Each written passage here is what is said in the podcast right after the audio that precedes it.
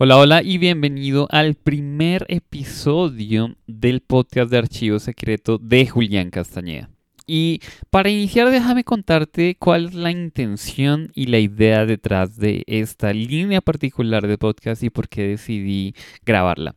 Y es, no sé si tú has visto, pero en esas películas de ciencia ficción donde viajan al espacio, donde incluso van a hacer un experimento o algo por el estilo, ellos tienen algo que se llama una bitácora. Y básicamente una bitácora es eh, la persona se graba ante la cámara y entonces empieza primero diciendo la fecha. Hoy es 37 de octubre del año 3042. Y va diciendo qué fue lo que ocurrió en el día. Entonces hoy pasó esto, hoy pasó esto y otro, hicimos este experimento y van llevando como un registro. Para que en dado caso que necesitan, ok, ya, ya es el 42 de marzo y necesitan regresar al 37 de octubre y van a ver qué ocurrió ese día, entonces van a ver la bitácora y dicen, ok, eso ocurrió, tomamos esta decisión por eso, etcétera, etcétera. Y de hecho, Hace muy poco escuché un principio que sigue alguien de un libro fantástico que la verdad todavía en este momento no me lo he leído, pero sí tengo el compromiso de leérmelo, eh, que se llama Principles. El libro se llama Principios de Ray Dalio. Y básicamente él tiene un concepto muy interesante y es cuando tú tomas decisiones, tanto en tu vida como en tu negocio, hay cosas que salen bien y cosas que salen mal, dependiendo de la decisión que tomes. Y después de un tiempo, con base en tu experiencia y decisiones pasadas, tú vas a poder entender cuáles son los principios entonces, si tú tomas decisiones correctas en el mercado financiero como él lo hace, entonces él te puede decir, ok, yo tomé esa decisión por eso, yo miré esto y contemplé esto. Entonces, eso es una cosa que en el futuro vale la pena replicarla. O si fue una mala decisión, decimos, eso es una cosa que vale la pena dejar de hacer o evitar o algo por el estilo. Entonces, básicamente mi intención acá es que una vez por semana yo esté documentando que, cuáles son las decisiones que estamos tomando, eh, no todas, pero algunas de en nuestro negocio digital, porque pues nuestro objetivo es ser los mejores y mayores proveedores de contenido en nuestros nichos de mercado. Yo tengo un negocio con mi esposa. Y bueno, te estaré contando parte de lo que voy haciendo y el por qué lo voy haciendo. ¿Cuál es el objetivo? O sea, esto no es solo pensado para mí, aunque sí es pensado para mí, la verdad. También cómo esto te puede aportar a ti. Y es, mira, la verdad es que eh, nosotros creo que hemos eh, entrado en un proceso donde cada vez estamos teniendo mucha más claridad alrededor de qué hacer, cómo hacerlo, qué no hacer, qué aceptar y qué no aceptar. Y quiero compartirte no solo el qué estoy haciendo, sino el por qué estamos decidiendo esto y cuáles son los consejos, tanto de vida como de negocios, que tú puedes aprender de las cosas que estamos decidiendo en la semana. ¿De acuerdo? Entonces, eso es. ¿Con qué quiero arrancar este primer episodio? Que es el primer episodio que estoy grabando, iniciando justo este año 2020. Y este quiero contar un poco acerca de mi intención del 2020, tanto a nivel personal como también a nivel de negocios. Este año, o bueno, el año pasado, el 2019, yo inicié un proceso extraordinario que se llama self-awareness. Y básicamente self-awareness consiste en conocerte más a ti mismo. Entonces hice varias cosas alrededor de journaling, asistir a Vipassana, eh, explorar mi unique ability y bueno, diferentes cosas que me ayudaron a conocerme un poco más a mí mismo para ser más yo. Eso es una cosa que suena un poco loca, pero en realidad es uno de los factores más claves y que siento que me ha ayudado a crecer más como persona y también en, incluso en mi negocio. Y este año quiero expandirlo en un área específica, que es el área de salud energía y estado físico. Entonces, este año uno de mis objetivos es tener el mejor estado físico de mi vida. ¿Por qué? Porque siento, identifico que si yo tengo una energía increíble y tengo el mejor estado, puedo servir al máximo, puedo aprender al máximo y puedo cumplir muchísimo mejor mi misión de vida. Entonces, esa es una de las metas prioritarias. Entonces, para eso estoy enfocándome bastante el tema de elevar mucho mi juego en términos del, ejercicio físico que hago en mi ritual de la mañana y también incluso educarme, educarnos con mi esposa y también mejorar nuestros hábitos de alimentación, comer muchísimo, muchísimo mejor. No es que comamos mal per se, pero quisiéramos o quiero comer muchísimo, muchísimo mejor. Eso es uno. Lo siguiente es seguir expandiendo la relación con mi esposa, con Jessie. Una de las cosas que aprendimos en el 2019, que es un gran aprendizaje, es que nosotros tenemos la fortuna de emprender en pareja. Y cuando logramos ser un excelente, nosotros lo llamamos home team, es que estamos trabajando de una forma espectacular tanto nuestra relación en la parte personal como también en nuestro negocio. Y las dos cosas hemos logrado identificar varios elementos que nos ayudan a bailar o danzar de una forma espectacular para que estemos en armonía en esas dos áreas. No que todo se convierta en negocio, no que todo se convierta en la parte personal, sino que esté en balance. Entonces quiero fortalecer muchísimo esa, esa parte de pareja con Jesse, que fue un, un aspecto clave en el 2019 y lo va a seguir siendo en este año 2020. Ahora, en términos de negocio, la clave va a ser la distribución y la creación de contenido. Y ahí me di cuenta de algo. Y es, de hecho, te voy a decir cómo llegué a esta, llamémosla conclusión decisión. que es una decisión que fue un poco difícil de tomar al inicio. Y es, em, yo estaba escuchando una entrevista, una de mis más grandes mentores y de las personas que más admiro en el mundo se llama Gary Vaynerchuk. Y él es un gran personaje, un gran ícono en el emprendimiento en Estados Unidos, incluso ahora en el mundo como tal. Y él, y él entrevista a muchos artistas de diferentes géneros, en especial de rap, de hip hop y de géneros urbanos. Y una de las últimas entrevistas que escuché, bueno, finalizando 2019, fue una entrevista que le hizo a Nicky Jam, que es un cantante de reggaetón. A mí en lo personal el reggaetón no me gusta en lo absoluto, pero aprendí muchísimo en términos de negocios de algo que él hizo de forma estratégica cuando inició. Él dijo, él, él nació en Estados Unidos, por lo que entiendo, tiene descendencia latina y él dijo, me va a ser muchísimo más fácil ser un player, un jugador, un cantante reconocido, un artista reconocido en el mundo del reggaetón si yo me enfoco en primero en conquistar un país. Y no sé por cuál razón él eligió Colombia, creo, no, no sé en qué año, no tengo idea, pero él dijo lo siguiente, que fue lo que me pareció valioso. Y es, mira, si yo me dedico unos años a volverme famoso y reconocido y que mi música sea admirada y conocida por los colombianos, después va a ser muchísimo más fácil expanderme. ¿De acuerdo? Y eso fue lo que él hizo. Y le fue súper bien. Y eso me acordó de un principio que le había escuchado mucho antes a Dan Kennedy y que en este contexto tomó mucha forma y que es un principio que te quiero recomendar mucho. Y es el concepto de la especificidad. Tú necesitas especificidad en tu negocio en dos campos. Uno, es qué, qué transformación ofreces. ¿De acuerdo? Yo ofrezco transformación que es mejorar la productividad. Eso es la transformación que tú ofreces. Y ahora, ¿a quién se la ofreces? Y te voy a contar un poco de mi historia antes. Y es, antes yo quería ayudar literalmente a todo el mundo. A personas que estuvieran trabajando en un empleo, a empresarios que ya tuvieran una empresa, etcétera, etcétera. Luego me di cuenta, a las personas que yo puedo... Em, impactar muchísimo más son a personas como yo, que son emprendedores digitales, que probablemente trabajan desde la casa o tienen una oficina, no importa, pero que tienen su emprendimiento digital, es decir, que su principal vía de comunicación son los medios digitales, son redes sociales, son campañas de marketing, son Facebook Ads y todo ese mundo que entiendo muy bien. ¿Por qué? Porque yo soy uno de ellos. Yo no entiendo mucho a los empleados. ¿Por qué? Porque hace más de 12 años que no mentiras, hace, hace 11 años fue el último trabajo, el primer y último trabajo que yo tuve en mi vida y trabajé durante 6 meses. Cuando tenía 18 años lo hice por ahorrar porque yo quería lanzar mi primer emprendimiento necesitaba capital. Entonces, yo no entiendo muchas esas personas. El caso es que yo decidí enfocarme en elevar la productividad, simplificar la vida y el negocio y elevar la productividad de emprendedores digitales. Y este año tengo muchísima más claridad porque lo voy a hacer única y exclusivamente en Colombia. ¿A qué me refiero con esto? Y es la nueva publicidad, las nuevas cosas que yo vaya a hacer en términos proactivos van a incluir única y exclusivamente Colombia. ¿Por qué? Porque es mucho más fácil volverme a alguien reconocido y apoyar a un mercado específico y luego expandirme a otros países que tratar de abarcar toda América Latina. Entonces, esa es una, una decisión estratégica que hicimos en este 2020 eh, para mi marca, para Julián Castañeda. Lo siguiente es el, la forma en cómo lo vamos a lograr es a través de lo que enseño en mi curso, el método de karma positivo o el método de K ⁇ Y es básicamente el hecho de ser el jugador o la persona que aporta más contenido, más contenido de valor a emprendedores digitales en Colombia. Ese es mi objetivo. ¿Cómo lo voy a hacer? Por eso le estoy apostando muchísimo al podcast, también incluso al canal de Telegram, que de hecho si no te has inscrito, necesitas inscribirte por dos razones. Una, el contenido que allí comparto es fantástico, literalmente. Es un canal eh, privado en donde vas a recibir contenido exclusivo, donde vas a recibir audios muy cortos y directos al punto en compartirte un consejo, un tipo, algo de alta productividad. También ahí hay plantillas de planeación, tutoriales, hay muchas cosas. Eso es uno. Lo siguiente es, desde mi punto de vista, Telegram de aquí a unos años va a ser una plataforma supremamente importante en el sentido de que va a tener muchísima atención y las personas que tengan canales de Telegram van a ser unos jugadores importantes, o por lo menos va a ser una vía de comunicación muy importante para con nuestras audiencias. Me está yendo súper, súper bien y estoy posteando contenido constantemente ahí. Así que si quieres inscribirte a mi canal de Telegram, simplemente ve a mi perfil de Instagram, que es arroba Julián con N, arroba Julián M, y ve a mi perfil y ahí te puedes inscribir en mi canal de Telegram. Lo siguiente, digamos que ese es el balance. Si tú sabes algo de mi filosofía de, de, de negocio, algo por el estilo, yo tengo algo que se llama un triángulo supremo.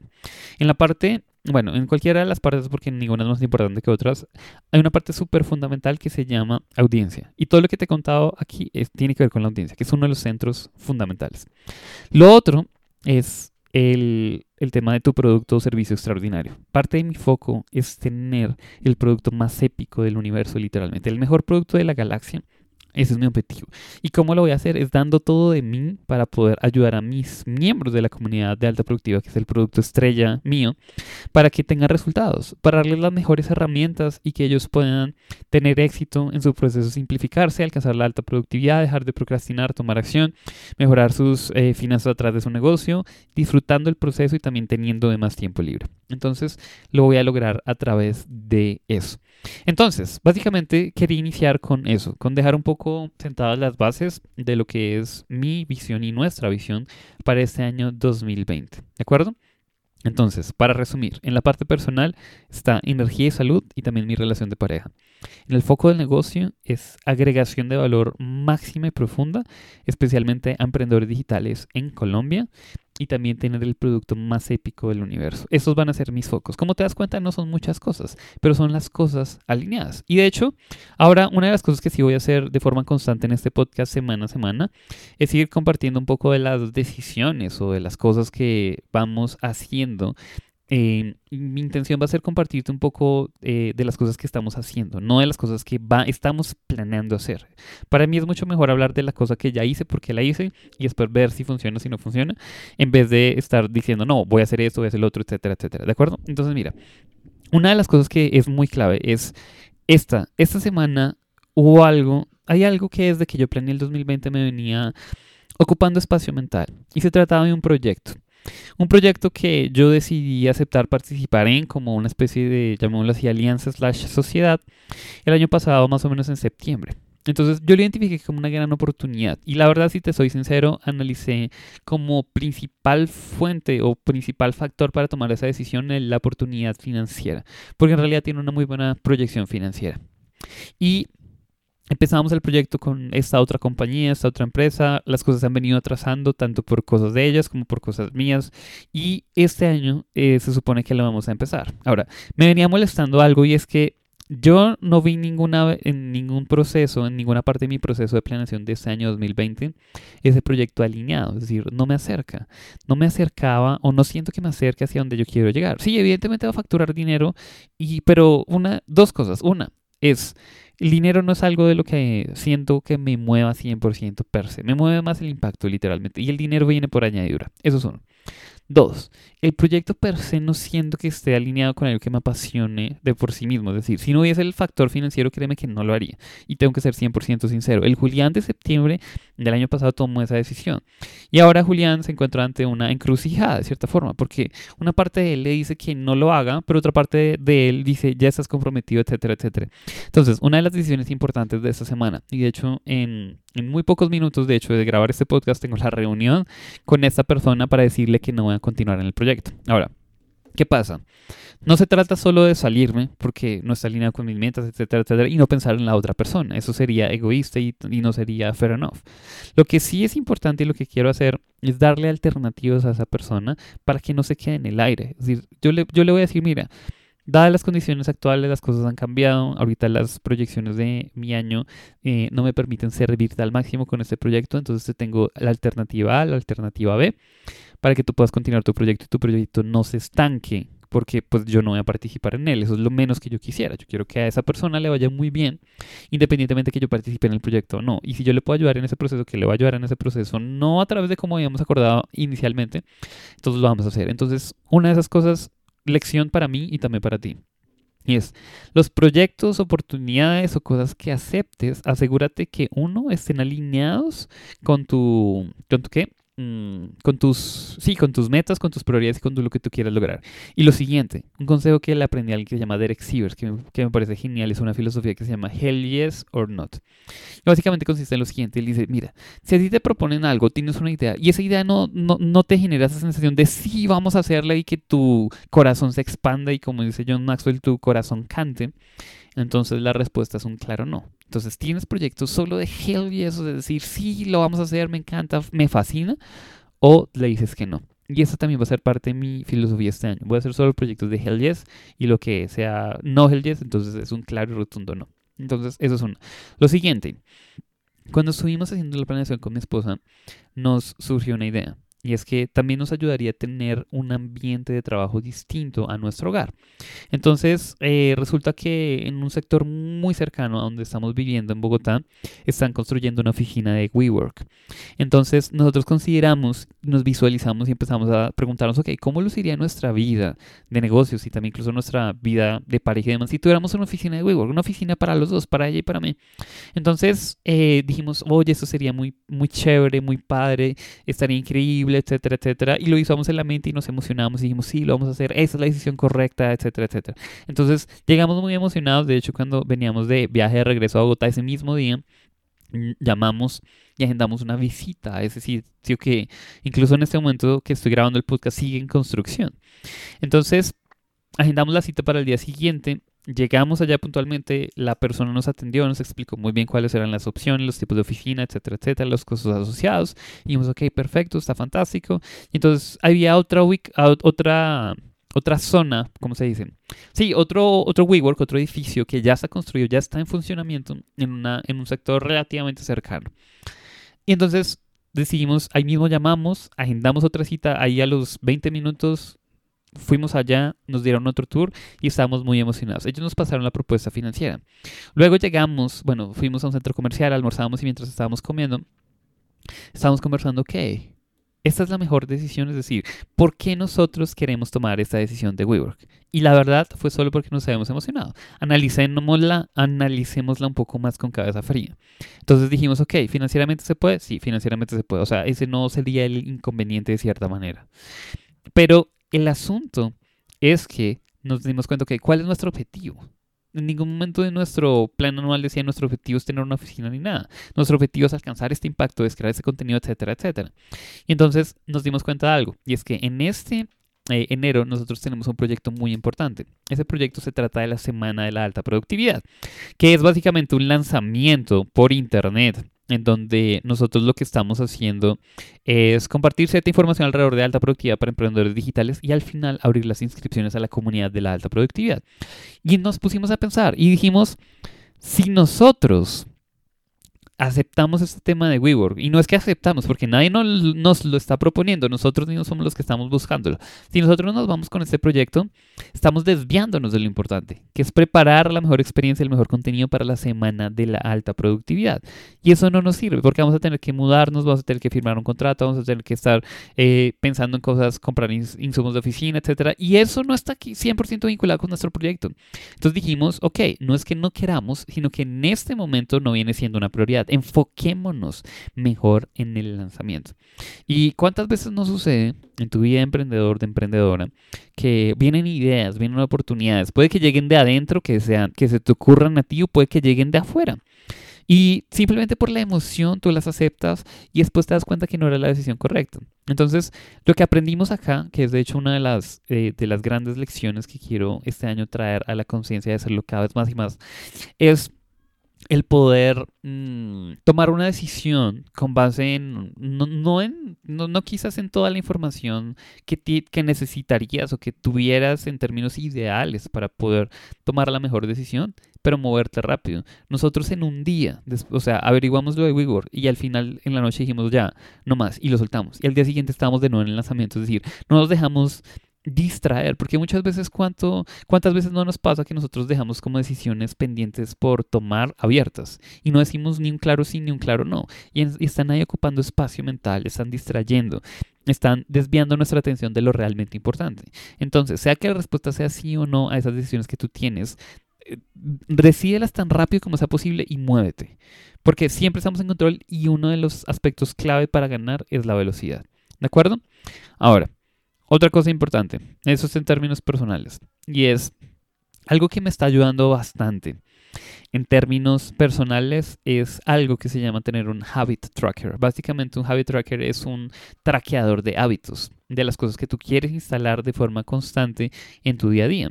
Entonces, ¿cómo funciona este habit tracker? Básicamente yo le copié la idea a alguien que se llama James Clear. De hecho, en vacaciones estaba escuchando su audiolibro que se llama The Atomic Habits.